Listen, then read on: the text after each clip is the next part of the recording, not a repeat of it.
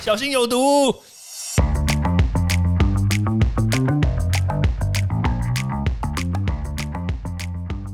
毒物去除了，人就健康了。欢迎来到昭明威的毒物教室。Hello，大家好，我我们今天来讨论一下，什么东西可以拿来微波，什么东西不能微波，还有你到底可以离微波炉多近还是多远？呃，我想到这个问题，其实又让我联想到以前在美国干过的很多蠢事，你知道吗？其实我真的觉得啦，去这个国外念书真的会让一个人长大，你知道吗？但是我好像我觉得我好像越来越幼稚。我现在来讲为什么会变幼稚，你知道吗？绝对不能拿鸡蛋去微波，但我不晓得就是有多少听众知道这件事情。你不能拿鸡蛋去微波，为什么不能拿鸡蛋微波呢？其实我一开始我也真的不知道，也没有人告诉我。那我第一次发现的时候呢，是在美国。然后，那我就傻傻的嘛，就是想说，哎呀，吃鸡蛋了，对不对？每天要来一颗鸡蛋，来才可以离医生远离嘛，对不对？好像不是啊，是一颗苹果。好，我就吃鸡蛋。然后呢，我就把鸡蛋呢就放到微波炉里面，然后就微波嘛。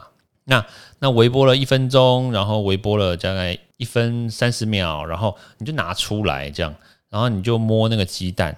说真的，那鸡蛋还真的摸不太。烫，你知道吗？然后你就觉得，我就觉得怪怪的啊。然后我一开始第一次微波一分钟嘛，然后后来就讲好像不太热诶，然后我再放进去再微波，然后再微波三十秒，然后一分三十秒，我想说应该差不多了吧。好，那反正不管了嘛，对不对？反正差不多就就来敲开来吃嘛。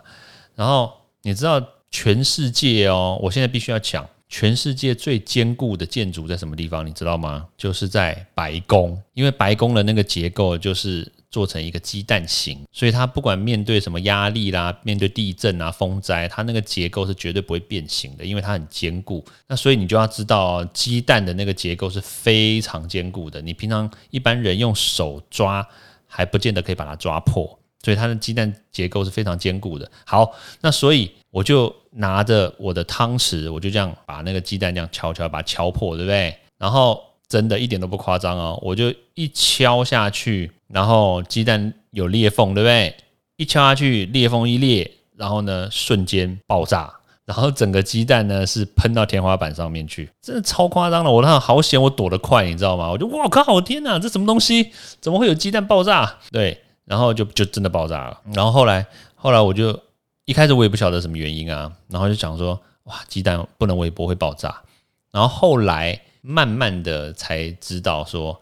哦，原来微波炉的原理是这样子啊，所以它才难怪会导致鸡蛋爆炸嘛。那我现在就要讲啊，为什么鸡蛋会爆炸，对不对？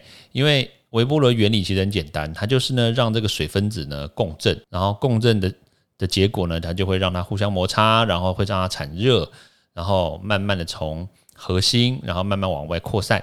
它其实微波炉的原理其实就是就是这么简单，所以它通常加热，大家会注意到嘛，它一定从里面往外嘛。它绝对不会外面热到里面去，因为外面热到里面去的话，它是那个传导，所以那个普通传导就像是你在下面加热，然后火在下面加热，然后你要啵噜啵噜啵噜往上走，那个是传统的加热。但是微波的话，它是从中心热到外面去，所以鸡蛋从中心往外热的话，你说它不爆炸吗？它当然爆炸啊，只是当它在爆炸的那个之前呢，它的蛋壳是把它那个压力给 hold 住的，所以它。透过这个这个热胀冷缩，它其实内部的那个压力呢是非常的大的，所以刚好我一敲，它当然就爆炸，因为它释放压力嘛。好，那那同理可证哦，鸡蛋不能微波，对不对？那还有什么样的东西是不能微波的？大家想一下，长得跟鸡蛋很像的，你不要跟我讲鸭蛋哈，就是也是有外壳，就是外硬内软的那种东西嘛。基本上来说啦。青菜比较少啦，那水果倒是不少，像比如说葡萄，诶，葡萄皮不是有一点点那个吗？有些葡萄啦，不是说每一种葡萄啊，有些葡萄呢，它的皮比较硬一点，有韧性一点的话，它那种葡萄呢是可以承受压力的哦。所以你葡萄，特别是那种皮硬一点的那种黑葡萄，你没事不要拿去加热，知道吗？你加热了以后，你一咬下去，哦，超刺激哈！葡萄在你嘴巴里面爆炸，诶，这样好像是一个二整人的游戏。还有另外一个西瓜，你绝对不要把西瓜拿去微波。然后你可能会讲说，哪有这么大的西那个微波炉？呃，拍谁？我们可以拿小一点的西瓜。哎，那个西瓜真的超厉害的，我微波过，真的。就是你你拿那种黄色，你不要拿那个花莲的红色西瓜，你知道吗？拿黄色的那种小玉西瓜，然后是不要长那么大的，小一点的小朋友知道吧？你就拿去微波，然后呢，你记得要微波久一点，因为西瓜有点大颗，它皮有点厚。然后你就微波个大概三五分钟，然后你真的它外表看起来一点都没有差异。拿出来之后呢，你就敲，然后你就敲开的那一个破洞的瞬间的时候，告诉你超棒，从来没有这么快破西瓜，就是啪就破掉了，真的，它是整个爆炸，对，就从你开下去的那个洞爆炸，它不是整个像大爆炸那样，不是，它真的就爆炸，对。所以有同理可证哦，就是只要是有这个外壳是硬的，内部是软的，而且内部水分居多的这种食材，通通都不能拿来微波，不然会爆炸。对，这是真的。像比如说我刚刚讲西瓜对不对？哈密瓜啦、香瓜啦，这种有硬壳的，通通都不行哦。除非你想要破你的西哦，不是啊，咱们不能讲脏话。对，好，那那当然了，那什么样的容器也不能微波嘞？诶，像比如说有金属的不能微波，大家其实可以试试看哦。其实真的，你只要你观察过，你就知道这不行。有那种铝箔纸的啦，你跟它一起微波，你看看，马上冒火给你看，真的。对，然后还有一些，比如说有金属的那种，它马上就会出现那种啪啪啪啪啪，开始开始有放火光，真的。这通通都我都试过，我的亲身经验，对对，哎，好像去美国真的变幼稚，所以有金属类的不行。那当然还有很多人会问说，哎，那那种那种可以微波的那种玻璃碗，但是上面它是塑胶，那可以微波吗？其实现在啦，就是现在制作的这种微波碗的盖子，它都可以微波，但是在二零零八年以前的这种碗，哎，那就不行哦。就大家可以稍微注意一下，二零零八年以前的这种碗，因为二零零八年呢，他们就是全世界呢，还有包括那个世卫组织呢，他们就要求微波碗呢，它不能含有 BPA，就是双酚胺。那双酚胺的话，大部分都会累积在这种塑胶的类别里面，所以只要一微波或装热的，它都会释放出来。会影响到这个很像塑化剂一样的概念啦。我们未来我们再来讲聊一下双酚胺。那它很像这个塑化剂，所以呢它造成的影响很大，而且它也会致癌。对，所以